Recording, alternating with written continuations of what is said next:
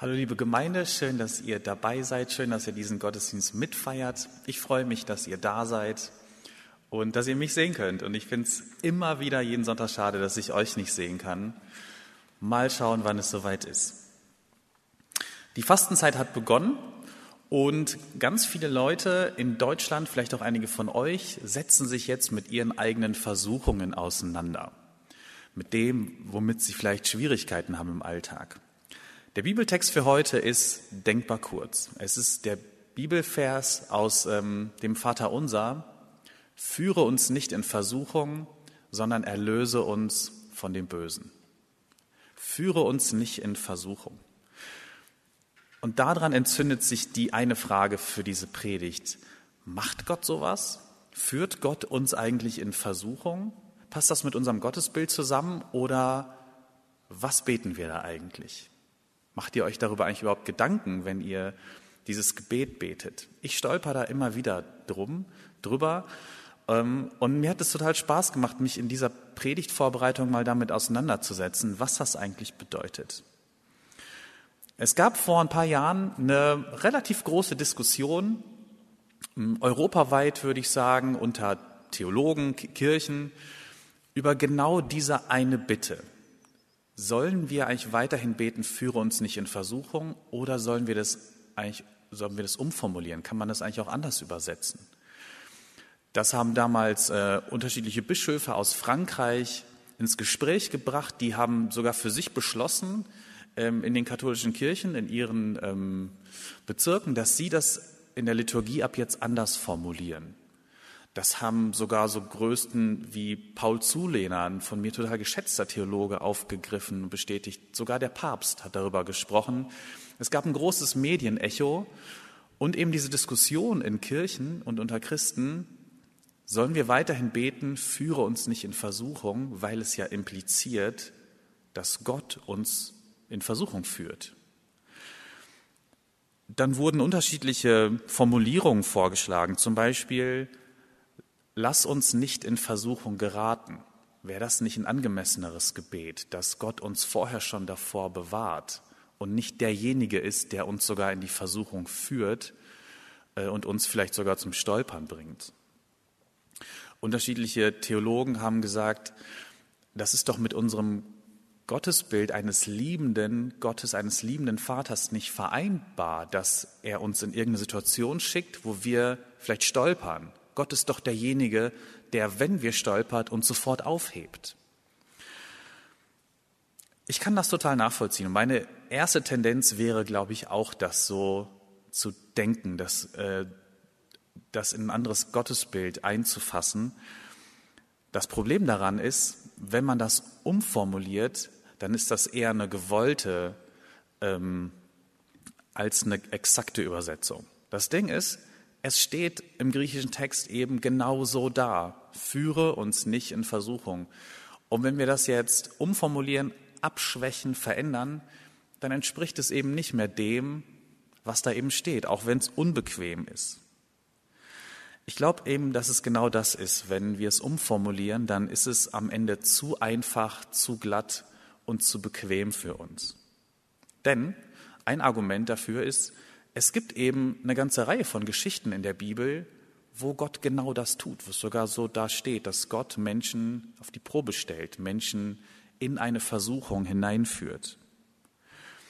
Es gibt sogar die, äh, eine der allerersten Geschichten in der Bibel, nämlich die Schöpfungsgeschichte, wo Gott das Paradies schafft, den Menschen hineinsetzt und eben auch den einen Baum in der Mitte, von dem die Menschen nicht essen sollen. Die sollen den nicht anrühren. Und man könnte sich fragen, Warum?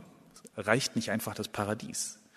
Aber Gott führt Menschen tatsächlich an diesen Punkt, dass sie sich entscheiden können und dann eben auch stolpern können über sich und über eine schlechte Entscheidung. Das Volk Israel wurde durch die Wüste geführt und auch in Versuchung geführt, wird uns da erzählt. Und ein bisschen später in der Predigt erzähle ich davon, dass auch Jesus von Gott, von Gottes Geist, ähm, zu einer Versuchung geführt wurde. Also ja, meine These ist, Gott führt uns in Versuchung, auch wenn das sich unangenehm anhört und uns in Spannung bringt.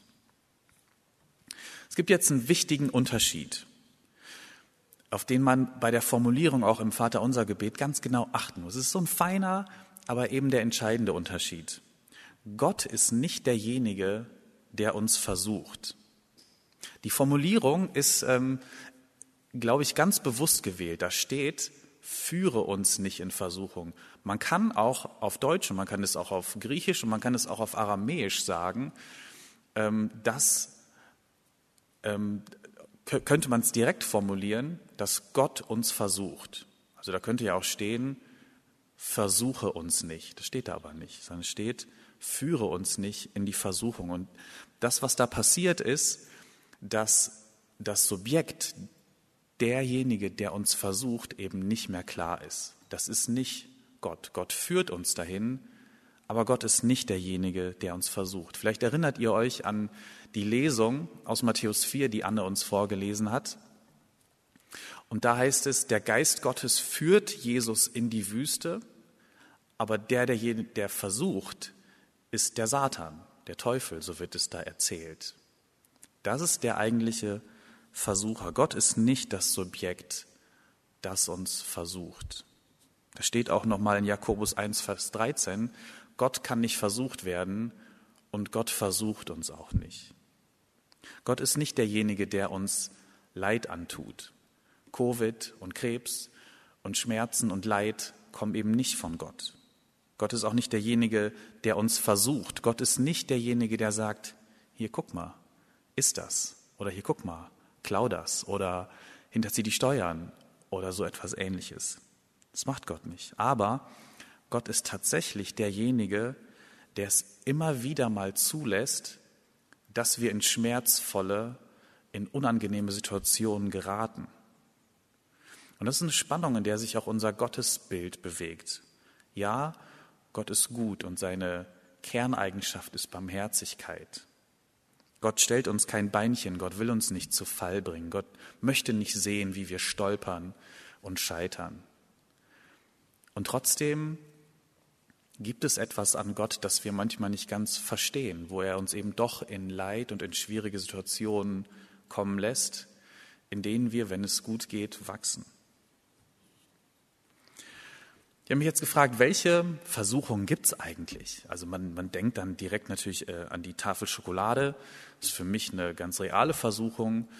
Ähm, ich weiß nicht, woran ihr denkt, ähm, an das Glas Wein, wo ihr denkt, ah, es dürfte auch mal ein bisschen weniger sein. Was für Versuchungen gibt es? Nicht jede Versuchung ist gleich und jeder von uns hat mit unterschiedlichen Dingen zu kämpfen. Es gab ähm, einen Wüstenvater vor 1800 Jahren, ungefähr 1700 Jahren, der hieß Evagrius Ponticus. Was für ein schöner Name. Und die Wüstenväter und Mütter, einige waren auch dabei, sind damals in die Wüste gegangen vor allem für eine Erfahrung, nämlich die Selbsterfahrung, weil sie wussten, die intensive Selbsterfahrung, die führt mich zu einer Gotteserfahrung, wenn ich sie suche. In der Wüste haben diese Wüstenväter und Mütter unglaublich viel Zeit in der Stille und Einsamkeit verbracht und hatten viel Zeit für Selbstanalyse. Und ein Meister der Selbstanalyse, der auch Listen mochte und es gerne alles systematisiert hat, war eben dieser Evagrius Ponticus. Und der hat eine Liste erstellt ähm, mit acht Versuchungen, wie er sie an sich und auch bei anderen in der Wüste beobachtet hat. Die will ich euch mal ähm, aufzählen. Aus diesen acht Versuchungen hat dann später Papst Gregor die sieben Hauptsünden formuliert. Also das, da gibt es Überschneidungen. Die erste Versuchung ist die Gaumenlust. Was für ein schönes Wort. Ähm, wir benutzen es so nicht mehr und trotzdem weiß jeder direkt, was gemeint ist. Also, was ich gerade schon angedeutet habe, äh, die Schokolade, der Alkohol, der Burger und so weiter. Die zweite Versuchung ist die Unzucht. Auch ein Wort, das wir so nicht mehr benutzen, und trotzdem kennen das viele, vielleicht alle von uns. Das sind die unterschiedlichsten sexuellen Versuchungen, die uns begegnen. Die dritte Versuchung ist die Geldgier. Das Fokussieren auf Geld, aufs Verdienen, auf wie kann ich noch mehr verdienen, wie kann ich möglichst viel Geld sparen, Wie kann ich vielleicht Steuern hinterziehen und so weiter? Auch eine ganz reale Versuchung für Menschen. Vierte Versuchung ist die Traurigkeit. Die hängt zusammen mit der fünften Versuchung der Trägheit.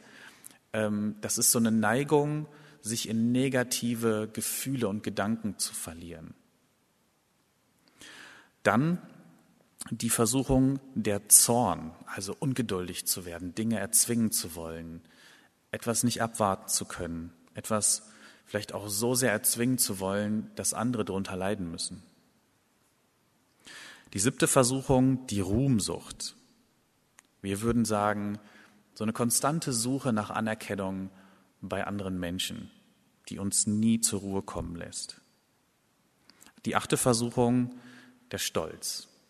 Und da vielleicht die perfideste Form ähm, der Versuchung und des Stolzes ähm, ist der geistliche Stolz, wenn wir in die Situation kommen zu denken, ah, ich habe es doch schon ziemlich gut begriffen und von mir können sich einige was abschneiden. Wenn die auch mal so demütig wären oder so fromm wie ich, dann wird es uns allen doch besser gehen.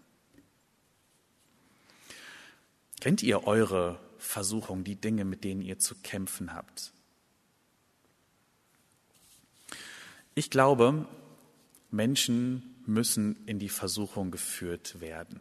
Es hat schon seinen Grund, dass es diese Geschichten in der Bibel gibt. Denn irgendwie kennen wir unsere Versuchung und vielleicht kennen wir sie manchmal auch nicht.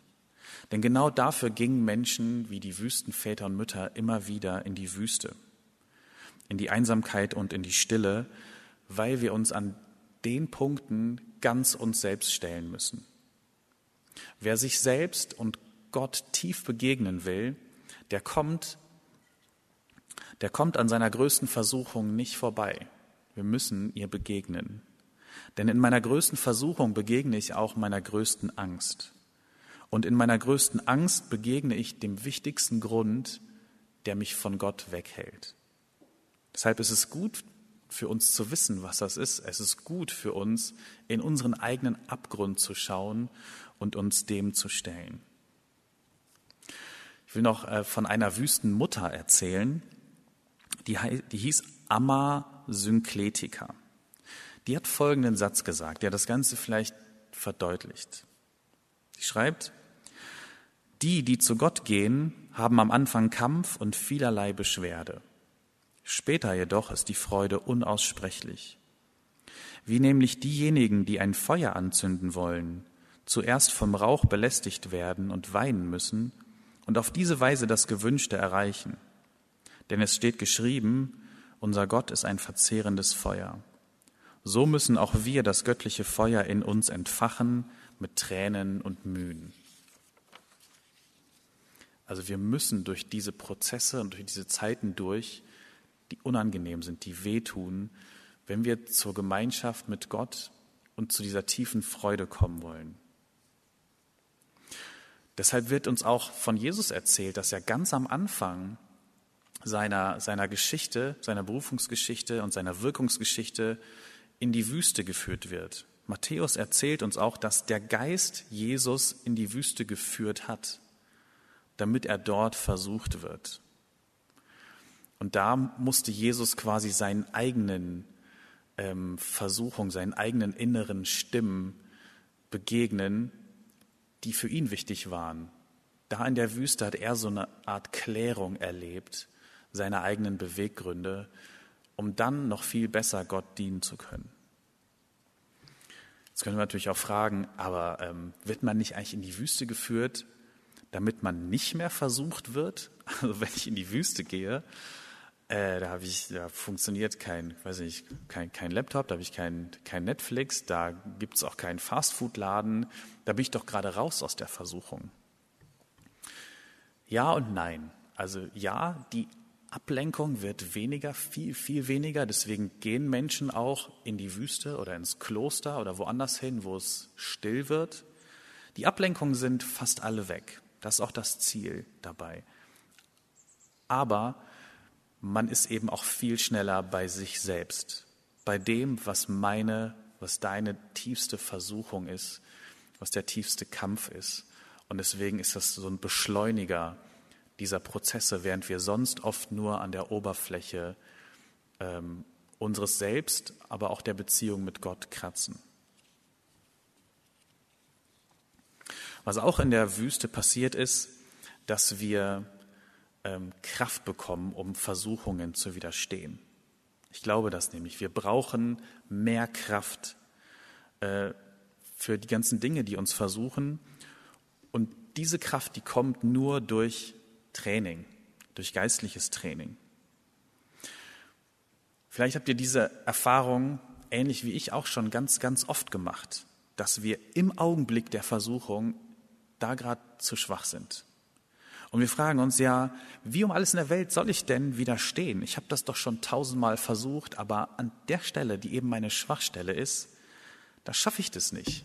Das ist eben einfach meine Schwäche. Und ja, das kann man so sagen.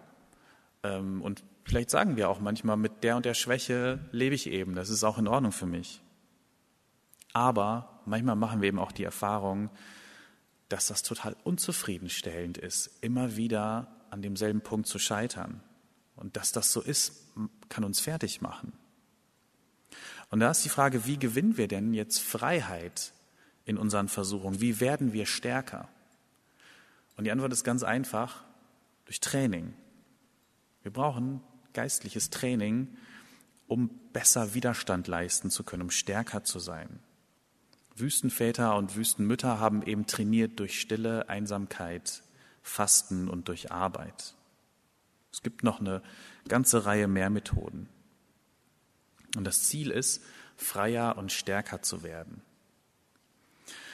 Es gibt so diese falsche Vorstellung oder diese nebulöse Vorstellung, würde ich es auch mal nennen, dass unsere oder meine geistlichen Kräfte nichts mit Training und Übung zu tun haben.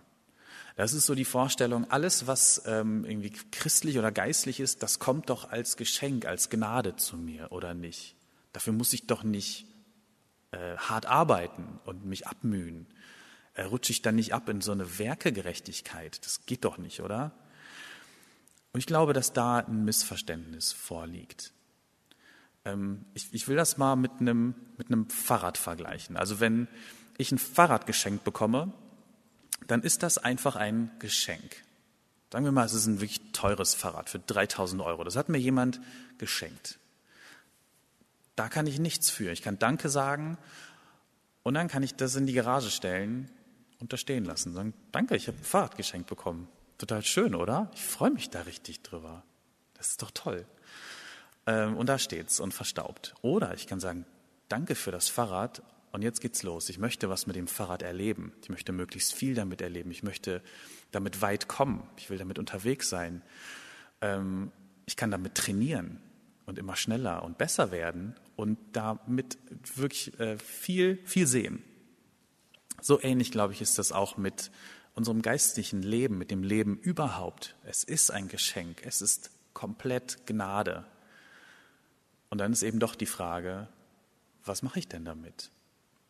Ähm, trainiere ich das, was ich da bekommen habe, äh, um stark und gesund und frei zu sein. Wir befinden uns jetzt in der Fastenzeit und Fastenzeit ist so eine Art Trainingszeit, wo wir uns Zeiten nehmen und sagen, ich möchte diese Übung machen, um stärker zu werden. Gott hat mir seine Gnade, seine Liebe, mein Leben geschenkt und ich möchte das trainieren.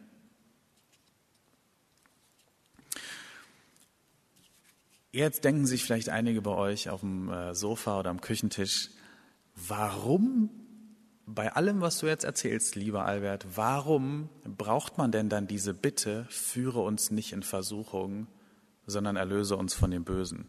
Wenn dieses Führen in Versuchung, in die Situation mich stärker machen, sollte ich dann nicht beten, bitte, bitte, führe mich öfter in Versuchung, damit ich stärker werde.